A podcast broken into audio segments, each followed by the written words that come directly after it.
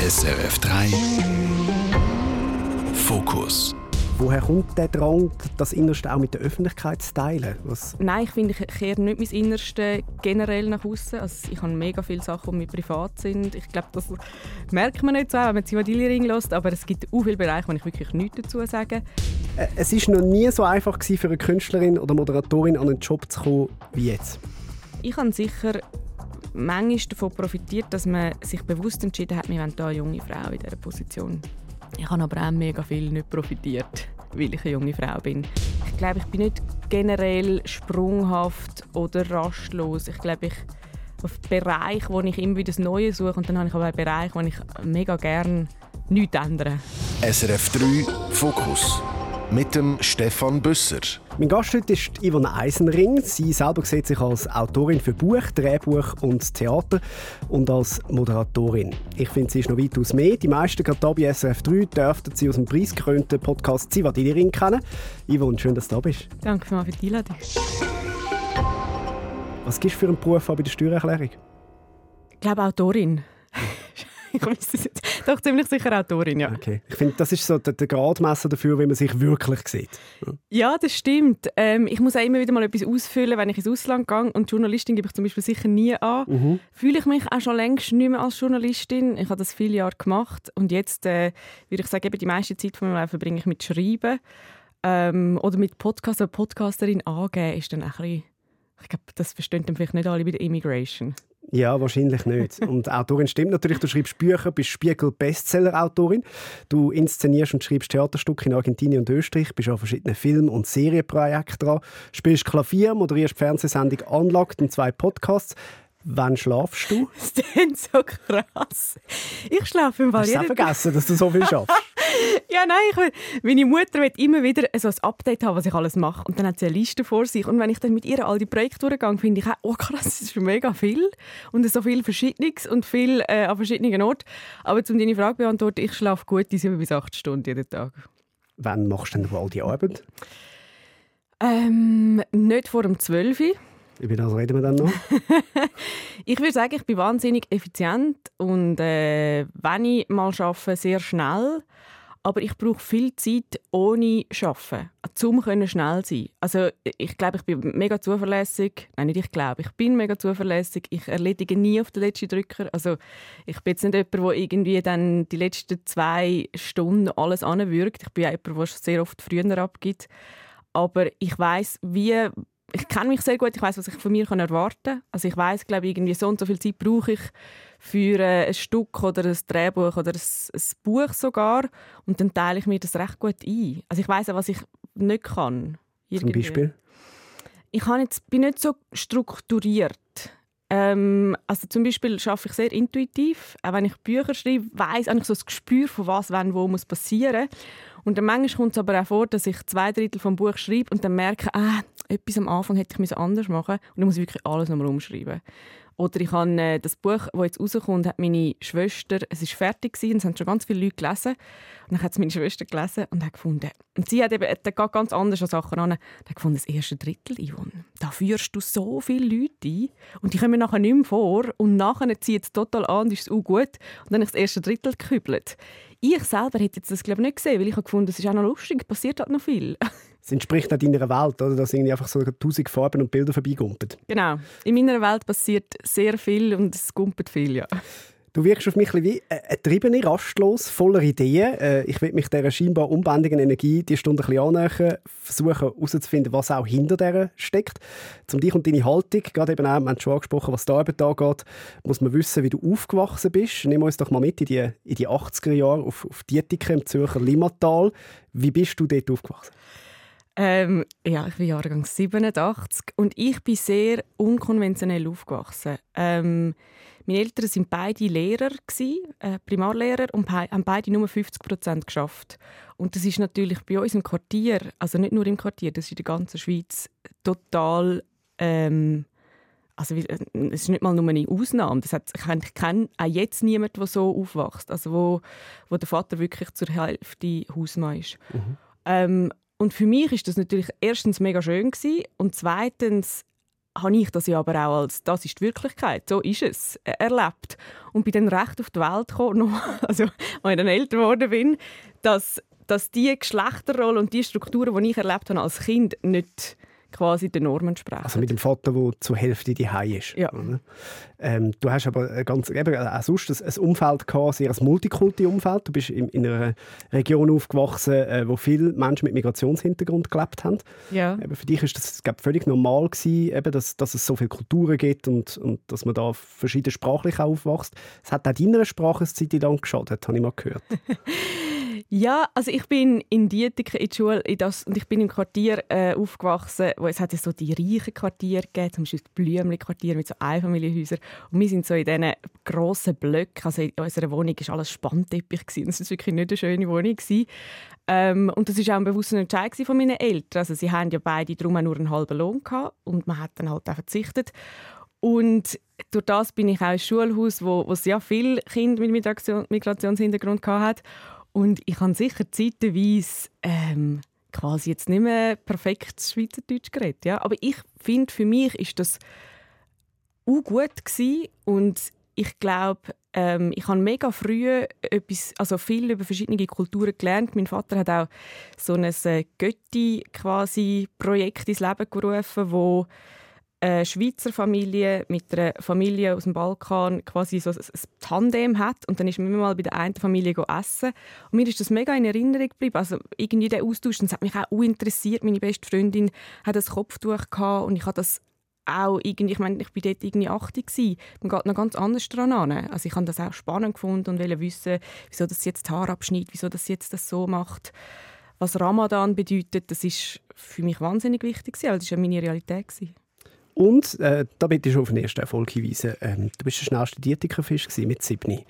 Das ist, äh, das ist mein erster und ist, grösster Erfolg ja, im Leben. Ja. Du wüsstest, der Stolz, den ich dort hatte.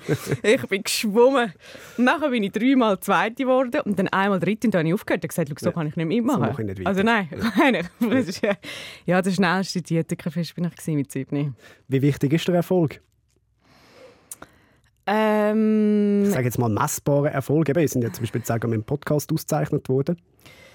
Ich meine, weißt, wenn ein Buch ein Bestseller wird, ist das schon schön. Oder wenn ein Podcast gute HörerInnen-Zahlen hat, ist das auch mega lässig.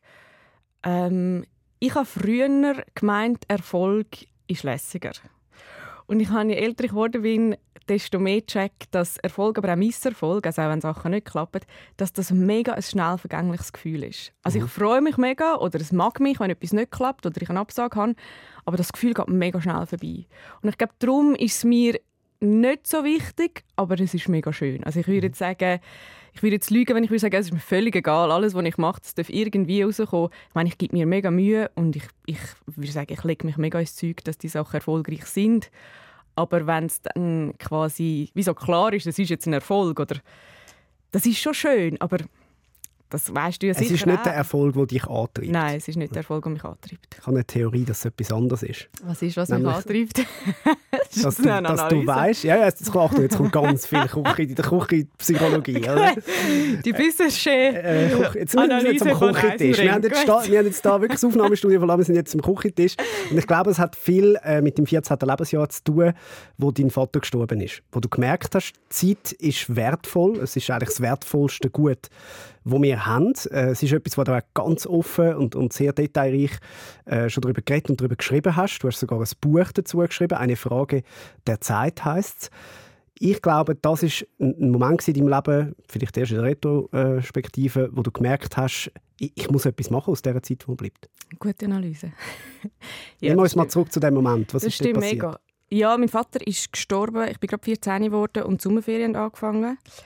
Ähm, und er ist beim Zähneputzen am Abend, ersten Montagabend zusammengebrochen. Und ich habe gesehen, wie er stirbt. Das, ist, das wünsche ich niemandem. Das ist äh, mega schlimm und es ist etwas, wo wo man irgendwie nie völlig verdauen kann. Also ich würde sagen, ich habe das mit viel Therapie und, und vielen Gesprächen und ich habe auch Familie gehabt, wo man das nicht irgendwie so beiseite geschoben hat oder darüber geschwiegen hat. Wir haben das viel diskutiert, aber es ist etwas, was so einen, einen Schnitt macht ins Leben, wo du nicht irgendwie einig so findest, so, ah ja, jetzt ist alles, das ist jetzt vorbei. Natürlich so mein Leben jetzt, es ist, es ist super und jetzt ist in dem Sinne nicht, dass ich so umschaue und denke, ah, wo ist mein Vater? Ich meine, jetzt bin ich seit 20 Jahren ohne ihn. Das ist für mich jetzt wie die Realität. Das ist wahrscheinlich, also ich habe mich so fest daran gewöhnt, ich lebe länger ohne ihn wie mit ihm. Aber dass man das als junges Mädchen erlebt, das ist, finde ich, also das ist einfach krass. Mhm. Und ich, dort hat sicher, wahrscheinlich vor allem rückblickend, habe ich das gecheckt, hat es bei mir natürlich gemacht, so die Illusion, dass man unsterblich ist, hat es mir genommen. Und ich habe gerade letztens mit einer Freundin geredet, die gesagt hat, ja, ihre Eltern werden jetzt ähm, älter und es ist für sie so schwierig, weil jetzt kommt so der Tod näher. Und dann habe ich für mich so gedacht, ja, für mich ist halt wie so der Tod immer mega näher gewesen. Also es mhm. ist für mich eine Möglichkeit, die existiert. Mein Vater war äh, 51 gewesen, und ein halbes Jahr später ist sein Bruder, der war 48 gewesen, auch an einem Herzinfarkt gestorben. Und dann in den folgenden Jahren sind in meinem Umfeld wirklich mega viele Leute gestorben. Mhm. Also irgendwie ähm, von meinem Götti die Frau, von meiner besten Freundin, Großmutter, Mutter, Großmutter. Mhm. Ähm, und darum habe ich das dort glaube nicht so gecheckt, weil dort ist man wirklich auch noch mega jung und ich meine, ich habe irgendwie dann bist du auch so in einem Modus, wo du, du hast einerseits ja noch, ich bin im Gymi und, und irgendwie, das ist ja dann auch noch wie, der, der Schmerz von, vom Tod selber ist dann natürlich noch viel akuter. Ähm, und ich habe mich mit dem klarkommen, aber nachher so in der Retrospektive habe ich schon für mich gecheckt, irgendwie, durch das habe ich natürlich auch das Gefühl, ich weiß nicht, wie lange das geht dass es geht. Ich hoffe, ich werde mega alt. Wenn ich könnte wünschen, würde ich eben so 1000 Jahre alt werden. Also, Bist du sicher, dass das alles noch erleben Ja, was auch. Ich habe das Gefühl, es kann auch spannend sein. Ja. Also vielleicht rede ich dann anders, wenn ich mal alt bin. Ähm, und ich wünsche mir das mega fest, aber ich habe einfach früh erlebt, dass es nicht, also dass es nicht heisst, dass es so ist. Man, man kann einfach so mitten aus dem Leben gerissen werden.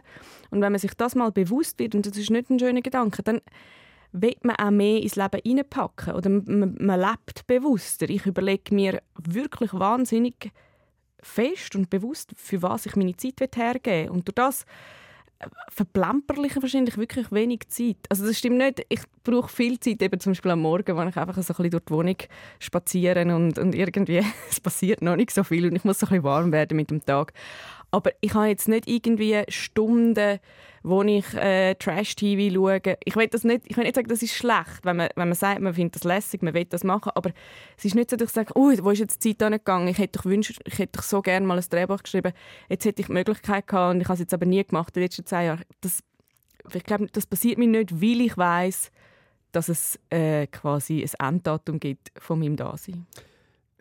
Ich, also ich, ich kann es wirklich nicht vorstellen, wie das ist, wenn man, wenn man mit 14 einen älteren Teil verliert. Das, das muss glaube das Schlimmste sein, was einem passieren kann als, als Kind oder ein Geschwisterteil natürlich auch. Ja, das ist scheiße. Ähm, wie, wie bist du aus dem rausgekommen? Was hat dir geholfen in dem Moment vielleicht für Leute, die jetzt in der gleichen Situation stecken, wenn nicht mal Jugendliche sind? Ein Verlust ist, ist immer schwierig. Ähm, also für mich würde ich sagen, das Wichtigste war, darüber reden Es war wirklich schade, dass ich so jung war. Schade ist das ein blödes Wort. Aber in meiner Klasse, also ich bin äh, nach der 6. Jahr, also ins Gimmi gerade und dann äh, sechs Jahre Gimmi. Und die sind natürlich auch alle erst 13, 14 und haben auch überhaupt keinen Umgang gehabt mit dem Tod. Und in meiner Klasse ähm, hat man darum nicht gewusst, wie damit umgehen. Also es ist oft passiert, dass das Thema gewechselt wurde. Und ich finde, wieso, ja, sind alle jung gewesen, aber es ist eben leider auch nicht besser damit umgegangen worden, so von zum Beispiel Lehrer und Lehrerinnen ähm, ist es auch nie angesprochen worden. Und das würde ich im Nachhinein sagen, das hilft wirklich nicht. Also ich glaube, mir hat geholfen, dass einmal in meinem Mikrokosmos, so in der Familie, ist das Thema, hat das Platz gehabt. Und ich glaube, also das Wichtigste ist wahrscheinlich meine Schwester und meine Mutter, wo wo sind mega nahe nachher. Also es, ja, aber ich glaube auch, äh, traurigerweise ist es schon oft eine Zeit, die einfach hilft. Mhm. Es, irgendwann geht der Schmerz weg und man gewöhnt sich an die neue Situation. Der Verlust bleibt natürlich. Mhm. Ich kann mir vorstellen, wenn ein neues Buch rauskommt, äh, dann denkst du wahrscheinlich jemand, das würde ich dem Papi jetzt gerne zeigen. Mhm.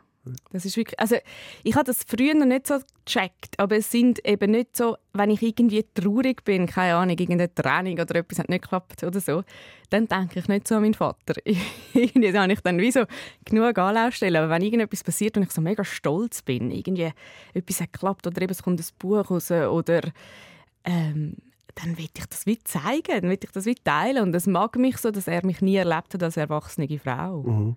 Das ist irgendwie, ich habe das Gefühl, ich hätte so gerne, ich glaube, man wünscht sich so den Stolz der Eltern und dass das nicht um ist, das ist einfach, ja, das ist einfach schade. Also ich, gar, ich will es gar nicht, man tut in der Schweiz immer alles so schön reden und sagt, ja, aber dafür hast du das und das stimmt alles. Eben, ich finde, jetzt mein Leben, es ist, es ist wirklich so schön und ich habe so großartige Menschen in meinem Leben, aber das ist schade. Mhm. Punkt. Hat es irgendeine Person gegeben, wo du sagst, also ersetzen kann man den Vater ja sowieso nicht. Aber äh, du, du hast jetzt zum Beispiel, vielleicht hast du das ja auch ausgelagert, dein Buch, du hast äh, viele Fragen an deinen Vater gestellt in dem, in dem Buch. Hat es auch jemanden gegeben, der dir die Frage im echten Leben können beantworten konnte, die du vielleicht an den Vater gehabt? Mm, ich glaube, ich habe auch nie versucht, ihn zu ersetzen oder die Fragen quasi zu beantworten was ich sehe, ähm, oder was irgendwie mal eine schöne Erkenntnis war, je älter ich geworden bin, dass ich natürlich wie einen Teil von ihm in mir habe. Also ich meine, ich bin sein Kind, ich, ich, ich habe einen Teil von seiner DNA. Ich check, merke jetzt wie manchmal so Sachen so, ah ja, da reagiere ich glaube mega gleich. Oder irgendwie mir hat das mal jemand gesagt, du, du denkst mega ähnlich wie, wie dein Vater. Und das ist dann mega schön. Aber ich glaube nicht, dass es jemanden gibt, wo, wo jetzt ich meine, meine Mutter sie ist mit ihm zusammen, gewesen, ähm, sie haben sich kennengelernt, als sie 25 waren. Sie kennt ihn natürlich viel besser als ich. Sie hat dann schon können sagen, ich glaube, er hätte jetzt das gesagt oder er hat diese Welt an sich gehabt, aber ersetzen kann man das nicht, nein. Das Buch, das ich gerade gesagt habe, eine Frage der Zeit, äh, wahnsinnig intime Arbeit auch von dir, finde mhm. ich. Ich erst da wirklich sehr dein, dein Innere nach Hause. Woher kommt der Drang, das Innerste auch mit der Öffentlichkeit zu teilen? Was, was, was erhoffst du vielleicht auch von dem? Also das ist nur beim Thema Tod. Und es ist äh, ein limitiertes Buch. Ich hätte, es war mal eine Diskussion, gewesen, das bei einem größeren Verlag zu machen. Das habe ich mega fest nicht wollen. Ähm, es gibt nicht also es gibt eine begrenzte Anzahl Menschen, die das Buch kann lesen einfach weil man es nicht so viel kann kaufen kann. Und ich habe dahinter schon einen Wunsch, ähm, dass ich hoffe, dass das Thema Tod quasi enttabuisiert wird. Und darum, also die Frage, nein, ich finde, ich kehre nicht mein Innerste generell nach außen. Also ich habe mega viele Sachen, die mir privat sind. Ich glaube, das merkt man nicht so, wenn man Zivadili-Ring lässt, aber es gibt auch viele Bereiche, wo ich wirklich nichts dazu sage. Aber beim Thema Tod habe ich wie noch so, glaube den Wunsch, dass jemand, der jetzt 14 ist oder auch nicht 14 und ein ältere Teil verliert oder sonst jemand verliert, dass der nicht erleben muss, was ich erlebt habe, in dem Sinn, dass bei mir ist wirklich oft ähm, das Thema gewechselt worden oder man hat einfach nicht mit mir über den Tod reden oder über Verlust reden, über das Trauern reden, weil es einem so unwohl ist. Ich finde, in der Schweiz hat man so Angst vor dem Thema und ich verstehe es wirklich fest. Es ist wirklich nicht ein lässiges Thema, aber es ist für mich so schwierig gewesen, weil ich bin mega allein mit dem Thema. Und ich habe das Buch geschrieben auch ein bisschen so einerseits zum zu zeigen, hey, das, das ist etwas, wo wir alle darüber reden müssen, weil es wird uns allen eines passieren, euch allen da draussen Also es ist wirklich nicht etwas, wo jetzt ich irgendwie die Ausnahme bin. Ähm, und vielleicht, dass man wie durch das ein bisschen weniger Berührungsängste hat. Und das andere ist auch, dass ich ähm, finde, man tut zu wenig Priorität einmal so im Zeitverbringen mit Menschen setzen. Und das Buch im Klappentext äh, schreibe ich auch, eben, ich habe wie Zeit nicht mehr mit meinem Vater. Und es gibt aber ganz viele Töchter, die die Zeit noch haben oder Söhne. Ähm, und dass man, ich meine das aber nicht nur auf die Eltern bezogen, sondern allgemein auf Menschen, die, einem, die man gerne hat, dass man vielleicht sich schon noch einmal überlegt, für was brauche ich meine Zeit im Leben. Mhm. Und ich würde sagen, Zeit für Mitmenschen brauchen oder die Menschen, die man wirklich gerne hat, ist sehr oft ein guter Entscheid. Und das ist so ein der zweite Grund gewesen. Und ich glaube, wenn ich mir wünsche, dass man eben mehr über das Thema redet, muss ich wie so einen ersten Schritt machen. Äh, ich habe mir auch überlegt, soll ich wirklich mit dem Thema so in den Tag ist, ist jetzt nicht gerade ein alle raus, sind alle ja, Das glaube ich eben nicht. Das glaube ich eben nicht, weil das, äh, wir wissen alle, wir kommen dorthin äh, ja. äh, und alle um uns kommen dorthin. Und äh, es gibt noch ganz viel Fröhliches, was wir zu besprechen haben. Äh, dort kommen wir so sehr, sehr schnell an. Äh, wenn du schnell anknüpfen zu dem, was du gesagt hast. Erstens eine grosse Hörempfehlung, Zivadili-Ring Folge 13, «Der Tod und unser Problem damit». Sind sehr intensiv darauf eingegangen, unbedingt äh, hören. Und äh, du hast eine Videoserie Serie gemacht, «Wie geht Leben?» mhm. Heißt die, wo du mit Menschen über 80 Interviews gemacht hast, um herauszufinden, auf was sind sie stolz, was bereuen sie und schlussendlich auch ein bisschen, was ist der Sinn vom Leben. Im Begleittext zu dieser Videoserie, wo glaube ich für den Tag war, wenn es mir recht ist, mhm. hast du geschrieben, ich lebe so, als hätte ich nicht mehr viel Zeit. Tönt aber auch ein bisschen stressig. ich habe letztens ein Interview gegeben, ein, ein, ein mega langes Interview, und dann sagt die Person am Schluss, also der Interviewer, du wirkst so entspannt, völlig verwundert. ja, es ist, also wenn man, eben, wenn man sieht, was du alles machst, ist es durchaus erstaunlich. Also, ich, bin, ich bin nicht gestresst, nein. Ähm, irgendwie habe ich das Gefühl, in der Schweiz will man, dass die Leute, die viel machen, auch so ein bisschen unterjubeln. Ich glaube, was man muss sehen, bei wie ich arbeite, ist, dass alles, was ich mache, wirklich quasi an die Öffentlichkeit gespielt wird. Also nicht ganz alles, aber wirklich fast alles. Also bei, bei ganz vielen Projekten bin ja ich wie das Gesicht und dahinter hat es aber das kennst du ja, ein riesiges Team, das mega viel schafft. Und dann hat man das Gefühl, oh, die, die macht so viel dabei. Natürlich habe ich die drei Tage, aber nach der Post-Production habe ich nichts mehr machen Oder wenn ich Podcasts moderiere, habe ich eine Produzentin, die das quasi macht. Wenn ich äh, Bücher schreibe, muss ich die zwar schreiben, aber ich habe eine Lektorin, ich habe eine Agentin, die den Buchdeal... Äh, also ich habe mega viele Leute um mich herum, die quasi an dem Ivan Eisenring, ja. Eisenring Produkt mitarbeiten. Ja eine von den wichtigsten Menschen, die das, glaube ich, macht, ist deine Schwester. Mhm. Über das werde ich später auch noch reden. Zuerst schnell auf das eingehen, was du sagst. Eben, du hebst das Gesicht raus, du stehst für vieles, du mhm. stehst auch für viele Themen. In eurem Podcast, ähm, der handelt ja eigentlich fast nur von euch und euren Geschichten. Mhm. Wenn man dein Insta-Profil sieht, äh, sieht man auch eigentlich kein Bild, wo du nicht drauf bist. Äh, ich sage das bewusst nicht wertend, sondern als Feststellung mit der Frage, was steckt hinter dieser Selbstinszenierung? Ich, ähm, Würdest du das auch mal fragen? Ja. Ja, ich, weil ich frage es mich selber. Also weißt, ich komme ja, ich komme ja aus dem gleichen Ecke. Mhm. Ich hätte meinen Kopf auch vor mhm. Kameras an. Und man muss sich ja immer auch selber wieder fragen, warum mache ich das? Ist es wirklich ich sage, bei mir ist es, ist es Leidenschaft für Comedy, es ist Leidenschaft fürs Moderieren. Ich kann auch nicht viel anderes. Ähm, oder steckt hinter dem, ja, dass, dass man die Liebe vom Publikum will, dass man sich einen Ersatz holt für, für etwas, was man vielleicht sonst im Privaten nicht bekommt, whatever? Mm, also ich glaube, es gibt verschiedene Antworten auf das. Einerseits ist mir klar, dass man für all die Produkte, die ich mache, Aufmerksamkeit muss generieren muss. Und die Aufmerksamkeit hole ich in dem, dass ich quasi die Inszenierung, wie du sagst, mache. Also ähm, ähm wenn ich ein Buch schreibe, dann, dass die Leute wissen, dass das Buch gibt, lange das nicht, dass das Buch einfach irgend es gibt nicht so viele Leute, die einfach die ganze Zeit im Buch äh, in den Buchladen gehen. Und durch das nutze ich quasi meine Öffentlichkeit, meine Prominenz oder meine Bekanntheit, dass das gelesen wird, weil ich habe ja einen Wunsch, dass die Bücher gelesen werden. Dann glaube ich aber auch, dass es ganz viel, also nein, nicht ich glaube, ich weiß, es gibt ja auch ganz viele Sachen, wo ich quasi mein Gesicht nicht raushebe. Also ich ghostwrite viel, ähm, das heißt, ich schreibe, dass man nicht weiß, dass ich das geschrieben habe. Das ist wie das Gegenbeispiel. Deine erfolgreichsten Bücher sind eigentlich nicht unter deinem Namen. Ja, und, nicht, und ohne meinem Gesicht. also ja, logischerweise, durch das auch. Ähm, und mache das auch sehr bewusst. Oder wenn ich äh, quasi muss gerade überlegen, wenn ich früher viel Geschichten gemacht habe, hat es gemacht, ja, du schreibst über dich, das stimmt schon. Das sind einfach die, die am meisten gelesen worden sind, die Auszeichnungen bekommen haben. Ich habe aber so viele Interviews geschrieben oder Reportagen, wo es nicht um mich geht. Ähm, das sieht man einfach weniger. Und man sieht es weniger, weil man natürlich irgendwie das an mir aufhängt. Also ich habe jetzt gerade einen neuen Podcast, eine neue Staffel von einem Podcast angefangen, äh, «Wahrheit während Eisenring». Da ist darum gegangen, was machen wir Social Media mäßig. Und dann habe ich gesagt, ja, ich schlage vor, dass man einfach immer ein Video macht von den Gästen. Und dann hat das Social Media Team gesagt, nein, es wäre gut, wenn man als erstes dich sieht, weil das ist ein Wiedererkennungswert. Dann sieht man das erste Mal die Haare, dann weiß man, das ist der Eisenring, dann weiß man, was man überkommt. Und ich habe zuerst gefunden, äh.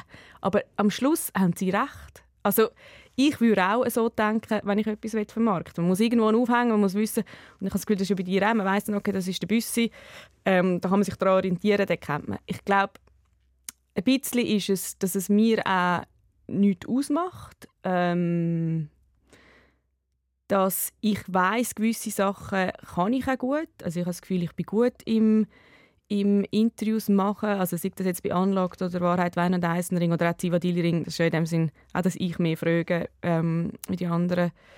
Ich habe das Gefühl, ich kann das gut und das bedingt, dass ich mein Gesicht zeige und es ist für mich wie etwas, was ich einfach, was für mich dazugehört. Was gibt dir Feedback, Lob, äh, Likes? Ähm, Lob von Leuten, die mir wichtig sind, mega viel. Letztens hat meine Schwester äh, mir ein SMS nach einer Aufnahme geschrieben. Ein WhatsApp, schreibt niemand SMS, ein WhatsApp nach einer Aufnahme geschrieben. Und es hat, es hat mich zu Tränen geredet, weil es mich so gefreut hat, weil ich wirklich ihr glaube, dass sie es richtig gut findet. Oder wenn ich jemanden mag und der sagt, hey, dieses Buch ist richtig lässig, ähm, freut mich das mega. Ich lese nie einen Kommentar zu den Artikeln, die über mich geschrieben werden, weil das weiß ich, das tut mir A nicht gut und B bedeutet mir das nichts. Ähm, Likes Wahrscheinlich würde ich lügen, wenn ich würde sagen, ja, es ist mir völlig egal, ob jetzt das Bild geliked wird oder nicht. Aber das ist so ein vergängliches Gefühl. Also, das hebt vielleicht für eine Sekunde. Mhm. Wie gehst du mit Kritik um? Ähm, hat jetzt schon lange keine heftige mehr gegeben. Das ist ein Zeichen, er so erfolgreich ist. ja, das ist ein Scheiß. Nein, ähm, es hat jetzt wirklich, also es hat, es hat bei, bei meinem ersten Buch habe ich schon an auch Mails bekommen von irgendwie hässigen Leuten und ich gehe damit um, dass ich das mega bespreche. Also eben als erstes mit meiner Schwester, aber ich habe auch sonst Leute, wo ich das wieder besprechen kann. Das kann schon weh machen. Also ich finde, wenn, es kommt auch so ein bisschen äh, darauf an, welche Bereiche ich finde, man darf mich kritisieren für meine berufliche Arbeit. Aber wenn es dann so persönlich wird, tut das teilweise schon weh. Jetzt gehen wir weg von dem, was weh tut. Jetzt gehen wir zu dem, was du wahnsinnig gerne machst. Etwas, was du ganz anders machst als deine Eltern, die wir es vorher hatten. Du gehst nämlich gerne raus auch aus der Schweiz raus. Du reist wahnsinnig viel. Ähm, vielleicht passend dazu auch meinen ersten Musiktitel schieben. Mhm. Schön, jetzt kann ich wieder meine Moderationsskills wieder mal brauchen. Da. Selbst im Fokus.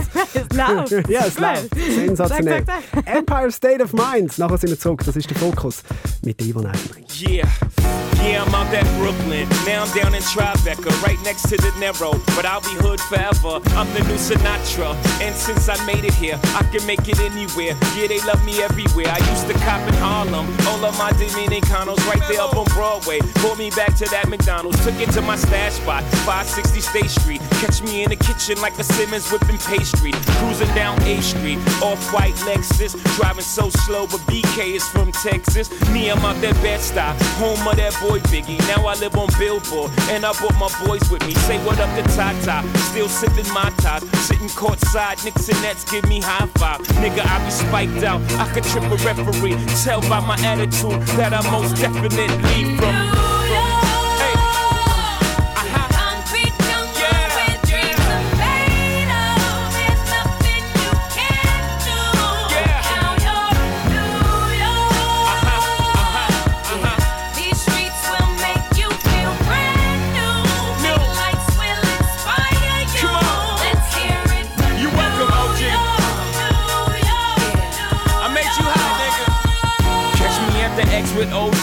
they ain't game. Shit, I made the Yankee hat more famous than the Yankee can. You should know I bleed blue, but I ain't a crypto. But I got a gang of niggas walking with my click though. Welcome to the melting pot. Corners where we selling rock. Africa been by the shit. Home of the hip hop. Yellow cap, gypsy cap, dollar cap, holla back. For foreigners, it ain't fair. They act like they forgot how to act. Eight million stories out there in the naked city. It's a pity half of y'all won't make it. Me, I got a plug special ed, I got it made. If Jesus paying LeBron, I'm paying Dwayne Wade. Three dice CeeLo, three card Marley. Labor Day parade, rest in peace Bob Marley. Statue of Liberty, long live the World Trade, long live the King, yo. I'm from the Empire State. That's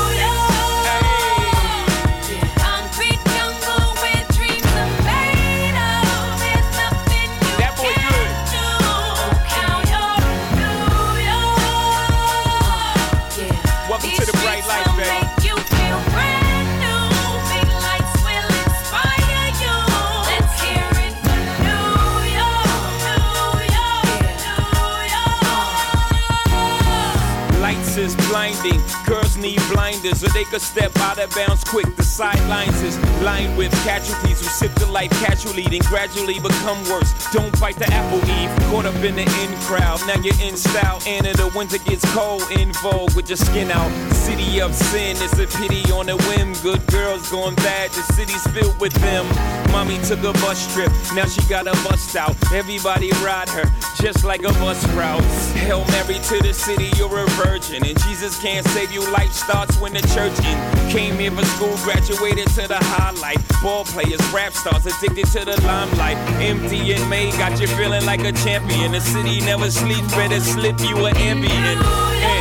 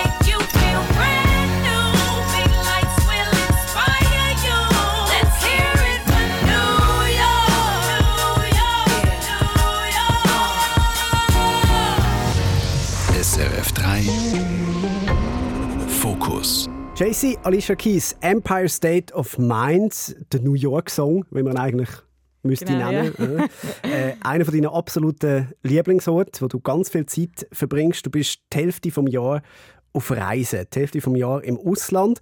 Als Kind haben die nur Ferien in der Schweiz gemacht. Ist das ein Stück weit eine Kompensation, die du jetzt machst? Oder warum gehst du so gerne weg? Vielleicht, ich habe es gar nie überlegt. Ähm, es hat verschiedene Gründe. Also ich, ich bin nicht so viel am Reisen, Reisen. Ich lebe an anderen Orten. Und ein Grund ist, dass, ich, dass es mir gefällt, wie nochmal einen Ort neu zu entdecken. Also ich war letztes Jahr drei Monate in Buenos Aires. Das ist, äh, ich habe eine Kunstresidenz von Pro Helvetia bekommen und habe das so spannend gefunden, nochmal dort eintauchen. Und in New York gehe ich immer wieder zurück. Es ist darum nicht mehr so neu, aber es ist wie so ein Parallel, eine Parallelwelt. Ich, ich habe das Gefühl, ich bin ein bisschen anders. Ich bin eine andere Einwohner, wenn ich in New York bin. Und mir gefällt die noch. Wie ist sie anders als die, die wir von da kennen? Ähm, sie ist viel spontaner und weniger verplant. In Zürich habe ich das Gefühl, bin ich wahnsinnig durchtaktet, weil das auch einfach so ist. Also es sind alle durchtaktet und wenn man nichts abgemacht hat, dann passiert sicher gar nichts, weil es haben alle irgendwie bis schon in drei Monaten raus jeden Abend verplant und jeden im Mittag und dann am 4 Uhr ins 4 Uhr. Und Lustig, ich nehme es komplett anders wahr. wirklich? Ich habe das Gefühl, da sind alle, man, man macht ab, aber man entscheidet dann, also jetzt gerade so ein bisschen, vielleicht noch Leute, die ein paar Jahre jünger sind wie mir, ja, ja, man macht mal ab, aber man macht halt drei Sachen am Abend ab und man entscheidet dann am Abend spontan, wo man noch hingeht. Und zwei von drei haben dann halt verloren, oder? weil es dann nicht vielleicht doof dasteht. Darum haben ja die Restaurants auch angefangen mit, mit teilweise Stimmt, Reservierungsgebühren, weil, äh, ja, weil die Leute nicht kommen. Ja, ich erlebe es anders. Also in, in der Schweiz habe ich jetzt das Gefühl, in meiner Bubble sind die Leute sehr zuverlässig. ähm, und ich habe einfach auch so viele Termine. Ich habe das Gefühl, wenn ich da in meine Agenda schaue, hat es irgendwie immer so viel drin. Und in New York oder äh, Paris oder Buenos Aires oder so bin ich dann halt auch... Also ich gehe ins Ausland auch zum Schreiben. Also jetzt muss ich, bin ich in New York, um ein Buch zu schreiben. Und habe dort schon weniger Ablenkung. Also da hocke ich dann da oder irgendwie habe ich Aufnahmen oder Aufzeichnungen oder irgendwie habe ich das Gefühl, ich bin die ganze Zeit so am Termin weiß auch nicht, ja, irgendwie so Nachrennen. Nachrennen, ja. Deine Reisekarriere die hast du nicht wie die meisten von uns irgendwo da in der Nähe, zu Mallorca oder zu Rom angefangen. Äh, Du bist als allererstes auf Venezuela. Ja, Hm? nein. Damals einer der gefährlichsten Orte, Ja. die wir hier können. Warum? Schau, im Nachhinein denke ich so, was habe ich mir überlegt? Ich war dort 19 gewesen. Wirklich ein, ein Bibeli. Und wollte Spanisch lernen. Und alle sind auf Costa Rica. Und ich gedacht, ich sicher nicht. Und habe jemanden in Venezuela und bin dann drei Monate in Venezuela. Und es, ist, es hat so viele Orte gegeben, wo man nicht hingehen durfte. Und es war so kompliziert gewesen, alles, weil der Bus ist nur gefahren, wenn er voll war. Und manchmal hat es eine riesige Schlange und man musste irgendwie drei Busse warten, bis man eigentlich reingekommen ist. Manchmal ist man im Bus für drei Stunden, weil einfach niemand mehr eingestiegen ist. Du hast eben so viele Zonen, wo du nicht durch hast können laufen. Das heisst, du bist irgendwie gar nicht wirklich durch die Stadt gekommen. Ich musste jeden Morgen müssen am 4 Uhr abfahren, von dort, wo ich gewohnt habe, weil meine Sprachschule ist im Zentrum war. und wir haben so, bei der Familie, wo ich gewohnt habe, das war so 30 Minuten außerhalb gewesen. Aber weil es so viel Stau hatte, musste ich drei Stunden einberechnen. Und dann bin ich jeden Morgen drei Stunden mit meiner damaligen Gastschwester im Auto gehockt, im Stau, und so habe ich Spanisch gelernt. Und darum Das glaube ich, ja. Vor allem Fluchen wahrscheinlich auch. oder? Fluchen, ich kann wahnsinnig gut fluchen. Und darum würde ich sagen, hat sich für mich das schon gelohnt. Es war wirklich eine harte Schule. Gewesen, weil ich irgendwie in dem behüteten Schweiz äh, aufgewachsen bin und nachher auf Venezuela gekommen bin. Und dort einfach irgendwie so mit dieser Realität konfrontiert worden bin. Also es, es hat auch so viel Kriminalität und Überfall und alles gegeben. Und ich habe das wirklich, ich habe auch zu wenig recherchiert im Vorfeld. Aber durch das auch niemand Englisch oder also logischerweise Deutsch nicht, aber Englisch geredet hat, ich, ist mir nichts anderes übrig geblieben, wie Spanisch zu lernen und von dem profitiere ich jetzt noch. Also von dem her, es hat sich ein bisschen gelohnt, aber ich würde sagen, es ist ein bisschen ein harter Start ins, ins Reisen gewesen. Es ist eigentlich, ist eigentlich außergewöhnlich, dass es mir immer noch so gefällt. Ja. Es hat das Reisen definitiv nicht verdorben. Und du hast es dann auf die Spitze getrieben im 2016. Äh, dort war laut Annabelle äh, das aufregendste Jahr von deinem Leben. Gewesen. Das würde ich jetzt nicht mehr sagen. Jetzt nicht mehr? Es sind aufregendere gekommen mittlerweile? Mhm, Die Okay. letzten fünf sind besser gewesen. Du hast auf jeden Fall dort äh, ein, ein Liebessabbatical eingeleitet, hast deinen Job, deine Wohnung, gekündigt, bist ein Jahr auf Dates gegangen, 57 Männer hast getroffen, in 14 verschiedenen Städten. Das mit den 57 Männern stimmt nicht, das hat einfach der Blick titelt. Das ist, also ich als aus der Annabelle. Der, der Herr, der dort den Artikel über...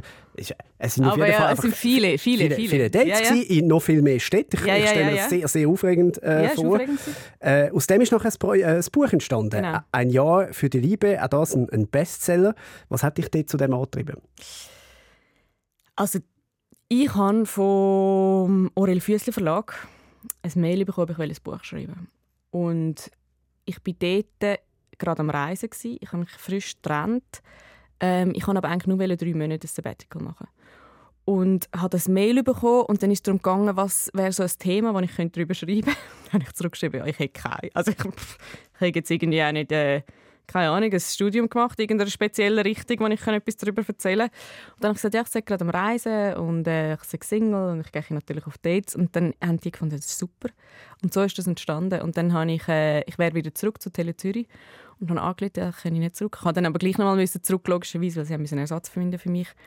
Und so ist dann das aus dem, äh, ja, ist aus diesen drei Monaten ist dann ein Jahr geworden. Und dort bist du immer auf der Suche nach dem Mega-Flash vom, vom Mhm. Verliebtsein auch. Kann man von dem Gefühl abhängig werden? Ähm, ich glaube, abhängig ist nicht ein grosses Wort. Kann man abhängig werden?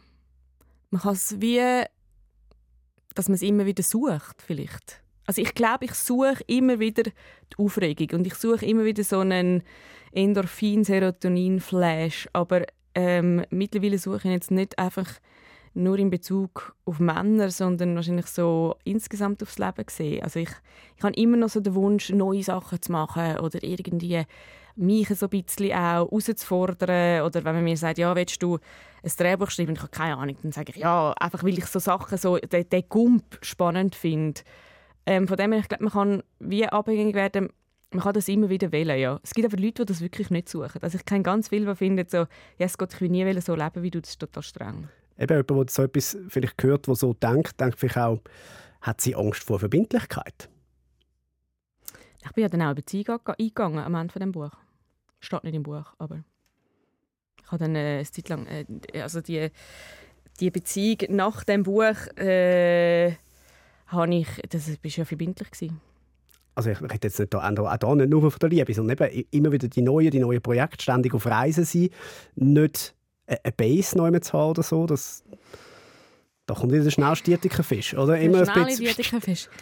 Es gibt Bereiche, glaube, wo ich mich nicht festlegen will, das stimmt. Also mir gefällt es zum Beispiel, ähm, eben immer wieder zu gehen, aber wenn, jetzt, wenn ich jetzt zum Beispiel meinen Freundeskreis anschaue, habe ich das Gefühl, ich bin, un, also bin ich so loyal und so verbindlich und ähm, das sind die gleichen Leute seit 10, 20 Jahren. Ähm, wenn es um meine Familie geht, bin ich sehr verbindlich. Ich glaube, ich bin nicht generell sprunghaft oder rastlos. Ich glaube, ich auf Bereich, wo ich immer wieder das Neue suche und dann habe ich aber einen Bereich, wo ich mega gerne nichts ändere. Wir müssen über deinen grossen Liebesflop reden. Mein grosser Ja. Liebesflug. Der, der Trevor Noah. Nein, Schau, er hat nicht rechts geswiped auf Reihe. Ich kann nichts dafür. Der nicht. Das Mhm. hat zwar viel Geld gekostet, aber das... Äh, Ich habe es versucht. du hast als Mädchen wollen Prinzessin werden und Ja. den Prinz Harry heiraten. Ja. Das hat gar nicht mal so gut geklappt. Hey, ich weiß im Fall nicht. Es, wir sind wirklich, wir sind total auf der Zielgerade gewesen Mhm. und dann kommt die Megan. Das ist gemein. Ja, nein, und es hat alles so gut ausgesehen. Sie und haben ihre Dates in New York gehabt. Also ich Ja, weiss nicht, du wärst nein, ja, das erste glaube ich in London. das erste in London. Ja, ich meine, das wäre nöch gewesen, oder? Das hätte Ja. ich schon gemacht. Mhm.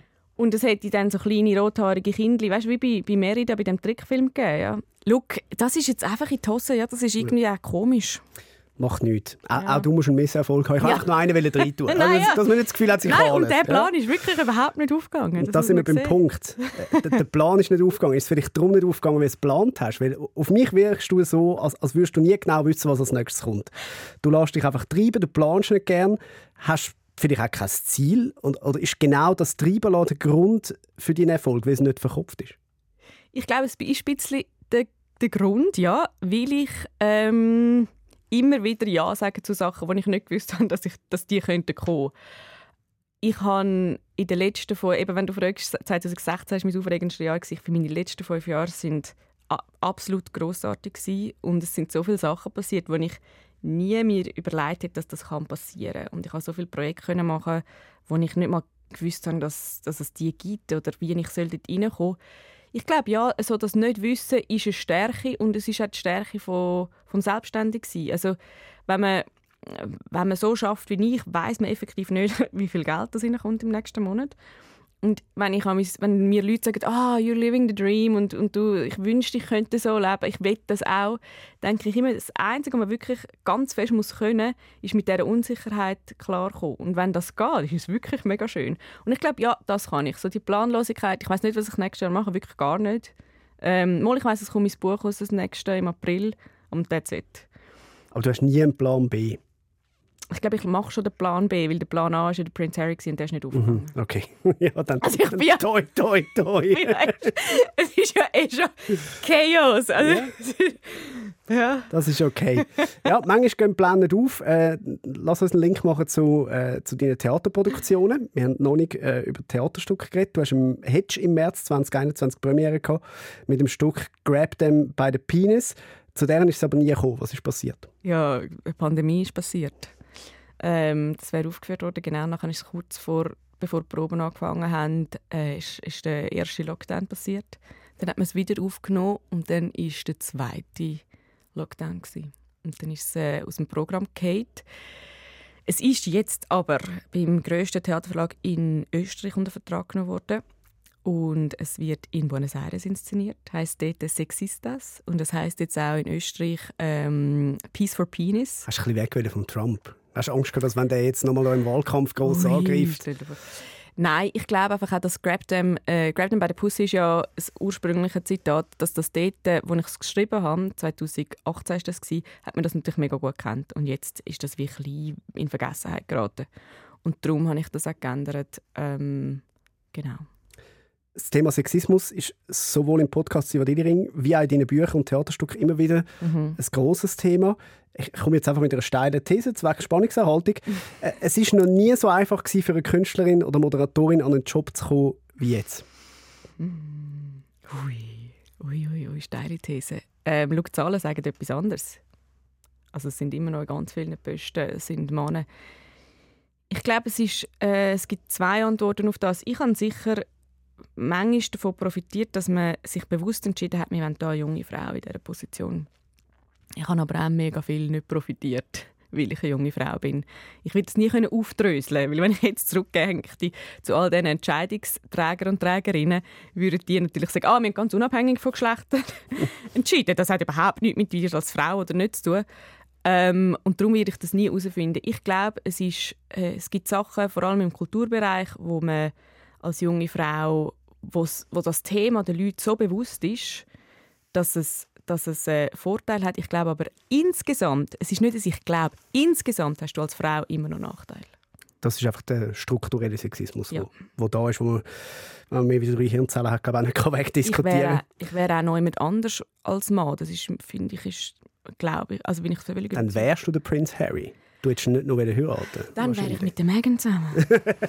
ja. Äh, aber zurück zum, äh, zum Thema. Erlebst du Diskriminierung, wenn es darum geht, ob du einen Job oder ein Projekt bekommst? Das finde ich wahnsinnig schwierig zu sagen. Was ich erlebe, ist, dass ich anders bewertet werde. Also, zum Beispiel hat man bei meinem ersten Buch ist mir total überrascht gewesen, dass ich schreiben kann. Und das, äh, ich glaube, das wäre man beim männlichen Autor auch. Also wenn ich jetzt ein Buch schreibe, würde man auch sagen, ui, der kann schreiben. Ja, aber ich habe bis schon mega viele Essaypreise und so Sachen gewonnen. Okay. Also ich, mhm. es war nicht so, gewesen, dass ich das erste Mal etwas geschrieben habe. Ähm, und dann ist immer wieder auch der Vorwurf gekommen, eben, wieso inszenierst du dich? Äh, das, glaube ich, muss ein Mann nicht im gleichen Ausmaß über sich ergehen lassen. Und ich als Frau wird immer auch als Frau bewertet. Also es ist wie es ist nicht einfach dann das Produkt, das gut ist, sondern das Produkt von einer Frau. Und das ist nervig. Mhm. Das kann man vorstellen. Wenn es um, um, Gleichstellung geht, Sexismus oder Inklusion, dann sind ihr äh, mit dem Podcast sehr nah am, am Vogue-Lifestyle. Wenn es um Nachhaltigkeit geht, lebst jetzt du eher das Gegenteil. Du chattest um die Welt, bist die Hälfte des Jahres im Ausland, hauptsächlich in Paris und New York. Wie geht das für dich zusammen? Also in, auf Paris gehe ich mit dem Zug. Ich kaufe nie Kleider, ich esse kein Fleisch. Ähm, zum noch ein paar Sachen, gute, gute Sachen rausstreichen. Hast du noch kein Kind? Ich habe kein Kind, das sind auch CO2-Sünder. das CO2-Schleuder. Ich habe noch kein Kind. Ähm, ich fliege auf New York, das stimmt. Ich versuche immer lang zu gehen, wenn ich gehe. ich zahle wirklich viel Geld an Climeworks. Das ist nicht das, was man so als Ausgleich zahlt, sondern das ist äh, das Projekt, ich tue, ich mache jetzt da nicht Werbung, man kann das googeln, wenn man will. Aber mir ist völlig bewusst, dass das nicht äh, vorbildlich ist. Vorbildlich finde ich deine Arbeitshaltung. Wir haben es ganz am Anfang davon gehabt, du bist in einem Haushalt aufgewachsen, wo beide Eltern 50 Prozent geschafft haben. Äh, du propagierst auch ein sehr fortschrittliches Modell. Du sagst, ich schaffe nur 50 Prozent, also nicht vor dem 12. Äh, wie geht das auf? Eben mit all dem, was du machst? Es gibt jetzt sicher Leute, die mit mir zusammenarbeiten, die sagen, du schaffst mehr als 50 Prozent, du bist nonstop erreichbar und äh, du hast immer Antworten. Und das äh, stimmt, glaube ich. Das hast du jetzt auch erlebt, was wir da abgemacht haben für den Podcast. Also, wir zeichnen am Morgen um 10 Uhr auf. Also, Ja. entweder ist das für dich Vergnügen, was wir da machen. Ein bisschen schon. Okay, Ich immerhin. finde es bis jetzt schön. Gut. Äh, A, mache ich Ausnahmen. Ungern, ungern, aber ich mache Ausnahmen. Und B, ist das, glaube ich, effektiv auch meine, mein Geheim, mein Erfolgsrezept. Ich weiß von mir, dass ich nicht produktiv bin am Morgen. Da passiert einfach nichts in meinem Kopf. Also ich kann, an, ich kann Mails beantworten, ich kann SMS beantworten, ich kann Bilder auswählen, ich kann Interviews geben. Vielleicht wäre es viel besser, wenn ich es wieder am Nachmittag gebe. Das geht alles. Aber wenn ich muss ein Buch schreiben oder ein Drehbuch oder ein Theaterstück, dann kann ich am Morgen schon anhocken, in meinem Kopf passiert nichts. Und irgendwann habe ich das einfach eingesehen. Ich habe früher auch mit mir gehadert und habe das Gefühl, ich bin ein fauler Hund. Und mittlerweile checke ich einfach auch, dass es nichts bringt, wenn ich dann am Computer hocke. Weil ich reg mich über mich auf, ich reg mich über die Welt auf. Und jetzt tue ich am Morgen Sport machen und, und ich mache eben, ich schon viele Sachen erledigen. Ich finde auch, dass ich gesund bin und ausgeschlafen ist genauso wichtig für meine Produkte, wie dass ich sie mache. Geht aber natürlich auch nur in einer privilegierten Welt wie unserer. Oder? Und es geht in meiner privilegierten Situation, wo ich das, was ich mache, so kann gemacht werden Also wenn ich jetzt eine Leidenschaft hätte für Medizin oder Kochen, müsste ich mich an die Arbeitszeiten halten, wo das vorgegeben wird. Meine Leidenschaft ist jetzt Schreiben unter anderem äh, oder das Moderieren und, und diese Sachen kann ich dann machen, wo was mir gerade reinfällt. Das ist ein mega Glück. Also es ist ein Glück, dass das, was ich gerne mache, dass ich das relativ gut mache und dass das, was ich gut und gerne mache, dass das auch noch gerade irgendwie ankommt bei einer Mehrheit. Auf Tinder sagt man ein Match. Oder? Es ist ein Match. Meine, Dein mein, Leben und deine Arbeitsweise sind ein Match. Absolut. Schön. Nächsten Mai kommt dein Debütroman raus, Nino und der Wunsch nach mehr. Ja. Ähm, ich kann reinlesen. Ich will gerne aus dem, aus dem Buchdeckel vorlesen. Nino Viamonte ist immer auf dem Sprung und gleichzeitig latent schwermütig. Sein Leben ist geprägt von Sex, Sehnsucht und der Suche nach mehr Sinn. Getrieben von der Angst, durchschnittlich zu sein und gejagt von der persönlichen Scham, flüchtet er nach New York. Tönt mehr nach Autobiografie als nach Roman. Ähm, nein. Was siehst du autobiografisch, abgesehen davon, dass die Person auf New York geht? Ja, eben, ich habe jetzt schon ein bisschen reingelesen. Du hast jetzt zwar mit, mit dem Nino selber nicht so Parallelen, aber also, wenn man jetzt den Fokus gelost hat, sich mit dir ein bisschen beschäftigt hat, dann merkt man schon, es ist auch viel Yvonne Eisenring in diesem Buch. Es ist drin. viel Ivan Eisner in diesem Buch drin. Ähm, es kommen viele Figuren vor. Also er schreibt aus seiner Sicht und immer wenn er auf eine Frau trifft, äh, schreibt Frau aus ihrer Sicht. Und durch das ähm, habe ich die zwei Perspektiven, die ich mega spannend finde. Es sind natürlich Themen, die mich mega interessieren. Also quasi die verschiedenen Rollenbilder, äh, Mann, Frau oder wie man auch mit der Realität umgeht. Also mich hat es mega fasziniert, quasi können darzustellen, dass jeder Mensch die Realität total anders wahrnimmt. Also was ich da erlebe, ist wahrscheinlich ganz weit weg von dem, was, du erlebst. Und das finde ich spannend. Und quasi die Angst, durchschnittlich zu sein, finde ich, ist etwas, wo, wo unsere Generation mega fest hat. Ja. Hat auch noch einen anderen schönen Satz drin. Äh, Veränderungen haben mich noch nie gestört. Stillstand ist das, was ich fürchte. Das trifft dann schon wieder mehr auf dich zu, oder? Das trifft auf mich zu, das stimmt. Und was im Buch auch vorkommt, da verrate ich nicht zu viel, es gibt äh, eine starke Schwesterfigur Mhm. drin. Da hast du äh, auch etwas, glaube ich, aus der, aus der eigenen Geschichte mitgenommen. Du hast eine 19 Monate ält- ältere Schwester, die Corinne. Äh, du hast 2018 einen, einen wunderbaren Text über sie in der, in der Annabelle geschrieben. Äh, ich kam zur Welt und liebte sie bedingungslos, geändert hat sich das nie. Mhm. Das ist aber nicht nur eine Liebesbeziehung in dem Sinn, die ihr habt, sondern auch eine Geschäftsbeziehung. Mhm. Ihr arbeitet da zusammen. Ich glaube, sie hat dich im Griff, oder? Voll, sie ist auch die Chefin. Mhm. Also es ist absolut, die Rollen sind ganz klar aufgeteilt. Wir haben eine GmbH zusammen, wir machen die Produktionen zusammen, sie macht mein Management, also sie verdient auch an jedem Franken, den ich verdiene.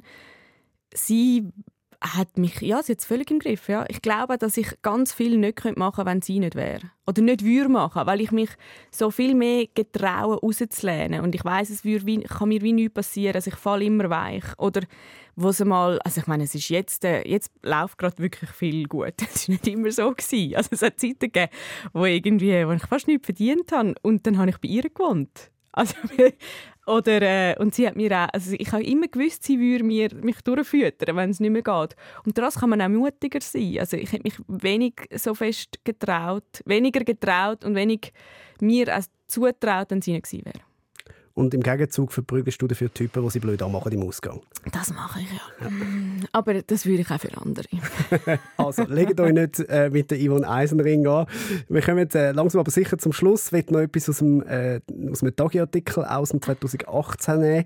Je älter, desto risikofreudiger werde ich.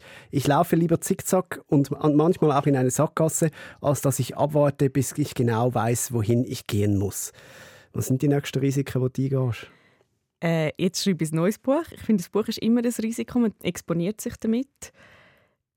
Ich bin an einer Serie, das ist für mich auch etwas ähm, sehr Neues und, und äh, ich, das macht mir dann immer ein bisschen Angst. Also es, es gibt so ein Kribbeln, wo ich mich freue, dass jetzt etwas Neues passiert und dass also ich noch nicht von einer Fernsehserie, Wir reden von einer, genau. Ähm, aber das macht mir immer auch Angst. Ich glaube, das, ist, das sind so Risiken, die ich eingehe. Jetzt gehe ich zwei Monate auf New York. Ich bin die letzten Jahre ähm, immer nur so anderthalb Monate gegangen. Das ist einmal noch länger. Das finde ich jetzt auch noch aufregend. Ähm, das Stück, das in Buenos Aires kommt, finde ich eigentlich spannend. Es gibt so irgendwie verschiedene Sachen, ja, wo ich wieso noch nicht so genau weiß, wie die werden sein. Das Einzige, was du glaube noch nicht gemacht hast, also ja, natürlich viel, aber wo jetzt gerade noch so auf der Hand liegen ist ja Komponieren. Uh, ich bringt dich noch auf Ideen. Ja, aber ich habe jetzt das Gefühl, da ist jetzt mein Talent. Weißt, ich weiß gut, was ich kann und was nicht. Und da würde ich jetzt sagen, ist mein Talent nicht riesig. Mein Großvater war zwar Pianist, so von Stummfilm. Und man könnte meinen, dass ich das Talent hätte geerbt haben Und ich habe, ich habe Klavier gelernt äh, spielen, letztes Jahr. Ich habe in drei Monaten mir das beibringen lassen. Ich würde jetzt aber sagen, dass Komponieren schon noch ein, ein Stretch ist. Das wäre jetzt ein bisschen Gump. Aber ich sehe, so ein ganz kleines Flämmchen ist jetzt gleich kurz mm. aufgegangen. ja, ich meine, so Zeug ist schon spannend. also. Ja, ja also. ich, ich, wir könnten ja dann einmal vierhändig spielen, du spielst auch Klavier. Ja, aber nicht, also das ist noch weit weg weißt, von Klavier. so eine kleine Band gründen, so eine kleine Klavierband. Ja, ich glaube, wenn etwas, auf, bis die Welt nicht gewartet hat, dann auf das. Aber auf die Klavierband? Bin, ja, ich glaube, da wirst du mit anderen Projekten mehr Erfolg haben. Ich wünsche dir auf jeden Fall von ganzem Herzen. Mal. Vielen Dank äh, für das sehr interessante Gespräch und dann nehmen wir doch noch ein bisschen Klavier mit. Das ist... Das ist äh, das Lied von Forrest Gump. Das ist das erste Lied, das ich geübt habe. Ich bin daran verzweifelt, aber ich kann es jetzt auswendig und bin mega stolz. Das war der Fokus mit Ivan Eisenring. Mein Name ist Stefan Büsser.